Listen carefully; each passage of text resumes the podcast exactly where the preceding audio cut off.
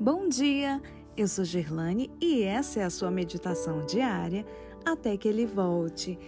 Sexta-feira, 15 de outubro de 2021. Professor e Rei.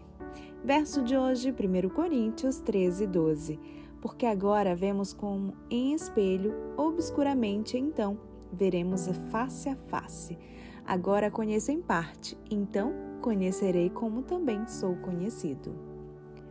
O apóstolo Paulo está afirmando que nosso conhecimento sobre o amor é limitado. Um dia, porém, teremos um conhecimento amplo, pois estaremos na presença de nosso conselheiro e professor, Jesus. Os discípulos tiveram um grande privilégio.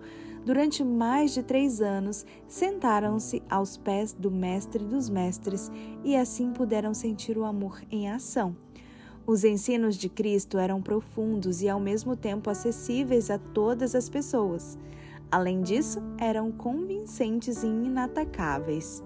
Mateus relatou que ao final do Sermão do Monte, as multidões estavam maravilhadas da doutrina de Jesus, porque ele as ensinava como quem tem autoridade e não como os escribas.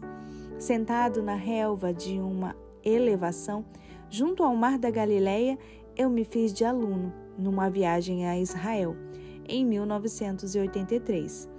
Tentei imaginar uma aula do mestre, mas logo me dei conta de que era melhor esperar pela escola do além.